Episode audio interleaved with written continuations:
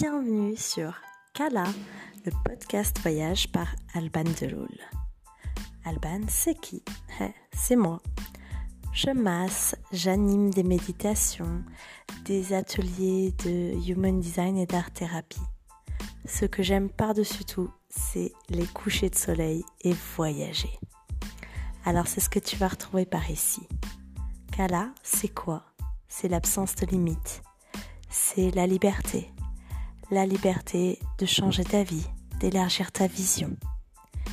C'est que tout est possible. Alors c'est ce que tu vas retrouver dans les épisodes qui arrivent. Belle écoute Bonjour et bienvenue dans ce troisième épisode de Kala, le podcast voyage par Alban Deloul. Aujourd'hui, j'ai envie de te partager l'un de mes coups de cœur, la Bosnie-Herzégovine. J'ai découvert ce pays en quelque sorte par hasard. On est parti le 8 janvier avec mon chéri dans notre van Gigi.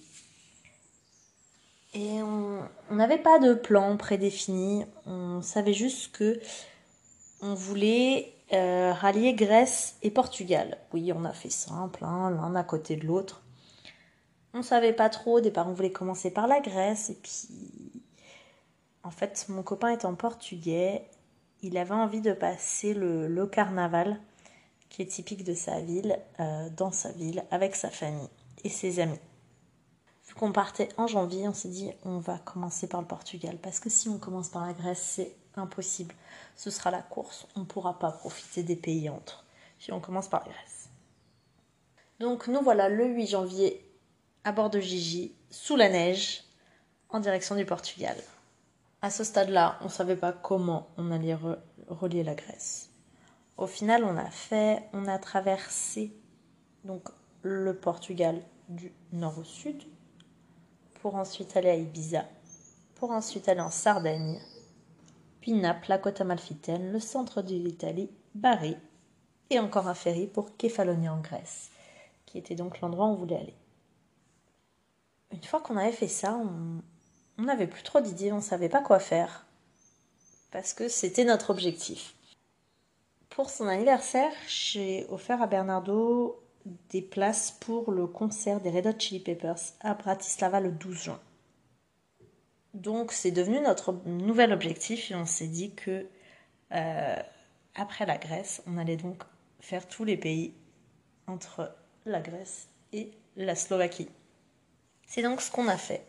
Et c'est comme ça qu'on s'est retrouvé en Bosnie-Herzégovine. Je ne sais pas si tu le sais, moi je ne le savais pas avant, mais en fait la Croatie est coupée en deux. Et entre les deux bouts de Croatie, il y a donc la Bosnie-Herzégovine. Tu as deux possibilités. Soit tu prends un ferry pour aller d'un point à l'autre de la Croatie, soit tu traverses donc la Bosnie. On voulait faire par la route, on n'avait pas envie de prendre encore des bateaux, on en a pris pas mal. Et je n'avais pas envie de simplement traverser ce pays. Euh, si j'y allais, j'avais envie de le visiter. Si comme moi tu as grandi dans la fin, enfin si tu es né dans la fin des années 80, tu as probablement grandi avec les images à la télé de la guerre en Yougoslavie. Je vais pas te mentir, moi c'est la seule image que j'avais euh, de la Bosnie-Herzégovine. Pour moi, Sarajevo, c'était la guerre en Yougoslavie. Et j'avais envie de changer cette image que j'en avais. Euh, parce que dans mon imaginaire, la Bosnie, c'était vraiment les restes de ça. Donc c'était un pays complètement ravagé par les bombes, dont il ne restait plus rien. Et tu imagines bien que ce n'est pas le cas. J'étais très agréablement surprise, j'avais aucune attente. Et je suis tombée sur un pays magnifique, avec des gens tellement accueillants, une beauté où l'histoire se mêle à la modernité et à des, des bâtiments et des paysages incroyables. Pour le petit point historique, je ne sais pas si tu le sais, si ça t'intéresse, mais ce qu'on appelle l'ex-Yougoslavie, ce pays était composé euh, de plusieurs pays. La Slovénie, la Croatie, la Bosnie-Herzégovine, le Monténégro et la Serbie. Le vrai héritage de la Yougoslavie, on le trouve surtout, surtout entre la Bosnie-Herzégovine et euh, la Serbie, qui ne s'entendent aujourd'hui pas très bien. Il y a encore des conflits. La Slovénie et la Croatie ont annoncé leur indépendance en 1991. La Bosnie-Herzégovine a voulu suivre. En 92, elle a essayé de déclarer son indépendance, sauf que ça n'a pas plu du tout, du tout, du tout aux Serbes, parce qu'il y avait énormément de Serbes en Bosnie. Et c'est l'élément déclencheur de, euh, de la guerre dont on a entendu parler, qui a duré de 92 à 95. Même si je trouve ça fascinant, je ne suis pas historienne, donc je te relate ce que j'ai retenu de ce que j'ai pu voir dans mes visites dans ce pays. Ce que je te raconte là, c'est bien évidemment une version très, très, très condensée de l'histoire. Il y a beaucoup plus que ça et c'est fascinant. Moi, j'en ai appris énormément en visitant donc euh, les différents musées, notamment en visitant, le, bunker de Tito, donc qui était euh, un dictateur de la Yougoslavie. C'était très intéressant que je te raconte juste les très grandes lignes euh, pour en comprendre un petit peu plus sur l'image que moi j'en avais avant d'arriver dans ce pays. J'insiste aussi sur le nom, c'est la Bosnie-Herzégovine et pas juste la Bosnie, même si je préfère le dire parce que c'est beaucoup plus court. En fait, ce pays est composé donc de deux régions, la Bosnie et l'Herzégovine. C'est pas facile à dire comme nom. Hein. Et attention, euh, les habitants de chacune de ces régions sont assez chauvins, donc ça leur plaît pas bien. Si tu dis à un bosniaque qu'il est herzégovin ou l'inverse, ça va pas lui plaire du tout. Donc si tu vas là-bas, un petit conseil, fais attention à ça. Donc comme je l'ai déjà dit, on savait pas trop quoi s'attendre en allant dans ce pays. Euh, on connaissait ni l'un ni l'autre. Tout était découverte et waouh, quelle découverte. Les gens sont d'une gentillesse tellement... C'était magique. Ça nous est arrivé par exemple, sur notre retour vers la Croatie, on cherchait un endroit où dormir avant de passer la frontière. On était un peu fatigués. On savait pas où aller. On s'est dit, allez, on va chercher un endroit avec une fontaine. Une fontaine, une cascade. Pour pouvoir dormir un coin sympa. On a vu une cascade, on l'a pas trouvée. On s'est retrouvé dans un endroit où en fait il y avait rien pour poser le van, on n'en pouvait plus, on était fatigués. Au bout d'un moment, on a dit on a vu un bout de champ qui indiquait un, espèce de camping qu'on trouvait pas. On dit bah tant pis, on, va dormir là. Ça fait six ou sept fois qu'on fait le tour du village. On s'arrête. Le lendemain matin, on s'est rendu compte qu'en fait c'était le terrain de quelqu'un. Et il aurait très bien pu nous chasser, nous engueuler ou quoi. Au contraire, il nous a salué, il a été plus qu'adorable. Il ne parlait pas anglais. On parle pas sa langue. Euh, donc se comprendre n'a pas été évident, mais quand même, c'est là la, beauté euh, et la richesse du voyage, du partage. On s'est compris. Il a partagé euh, des cigarettes avec mon copain, puis il nous a emmenés chez lui. Il nous a fait goûter de, de son gâteau parce que la veille au soir c'était son anniversaire, donc il nous en a offert. Bernardo avait envie de, poisson parce qu'à côté il semblait y avoir un élevage de saumon ou quelque chose du genre. Ah, bonjour, mais encore? Lui aussi veut raconter sa petite histoire. Parce que ce qu'il a aimé, lui, dans ce séjour-là, c'est que ce monsieur avait une chienne et ça a été son premier amour. C'est ça qu'il est en train de nous raconter. Il est tombé amoureux de cette chienne, il ne l'a pas lâchée ils se sont amusés comme des petits fous pendant les heures où on était ensemble. Elle, elle voulait plus rentrer chez elle quand lui est reparti dans sa maison. Elle voulait rester avec nous. Et Bianco pleurait. Il ne voulait plus rien faire quand on est reparti.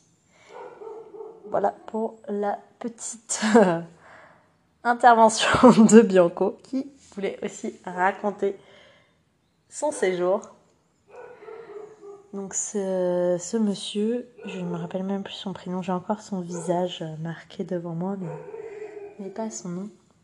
Il a compris donc euh, qu'on voulait du poisson. il est allé dans le petit ruisseau qui passe à côté de chez lui nous en pêcher, nous en offrir.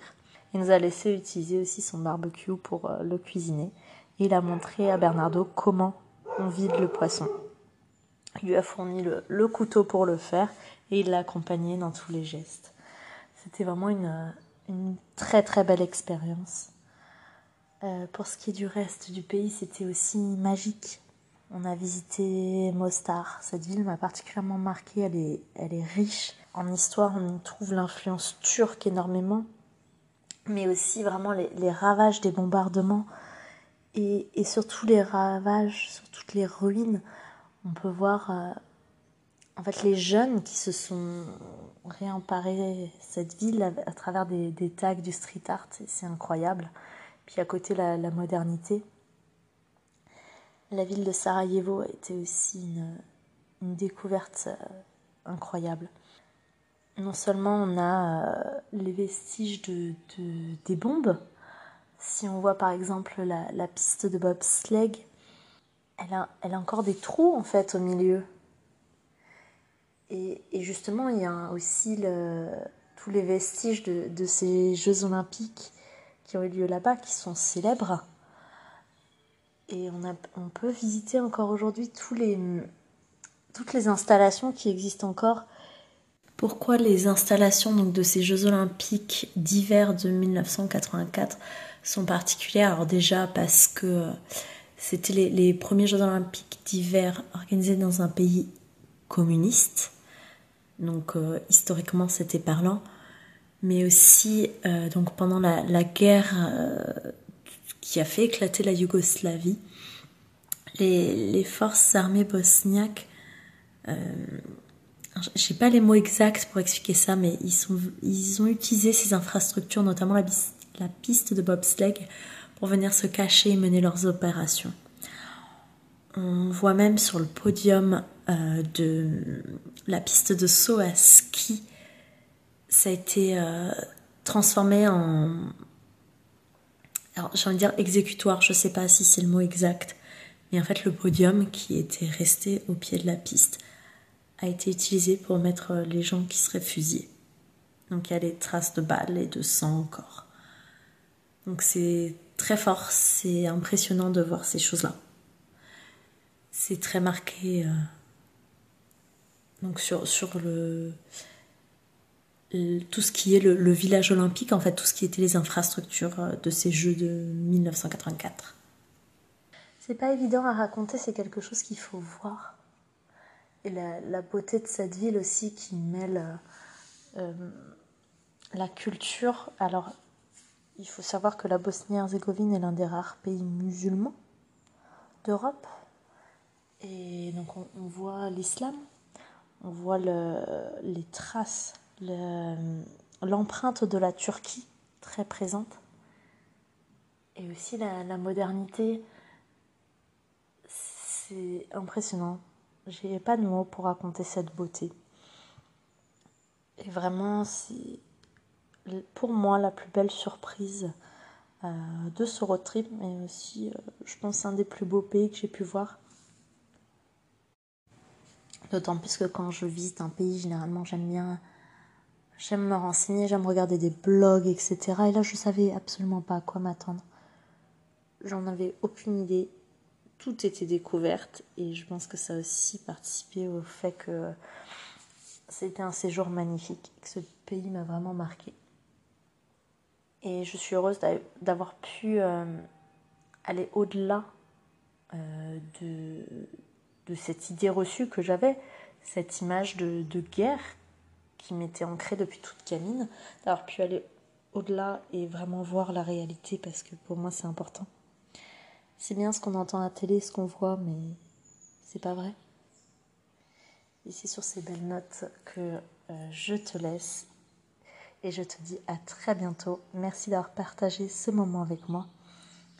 Et si toi aussi tu as été en Bosnie-Herzégovine. Je serais très curieuse d'avoir ton retour, savoir comment toi tu l'as perçu, qu'est-ce que tu as aimé, peut-être ce que tu n'as pas aimé, et, et, viens me dire quelle a été pour toi la plus belle surprise en voyage, le pays auquel tu ne t'attendais pas à ça? Belle journée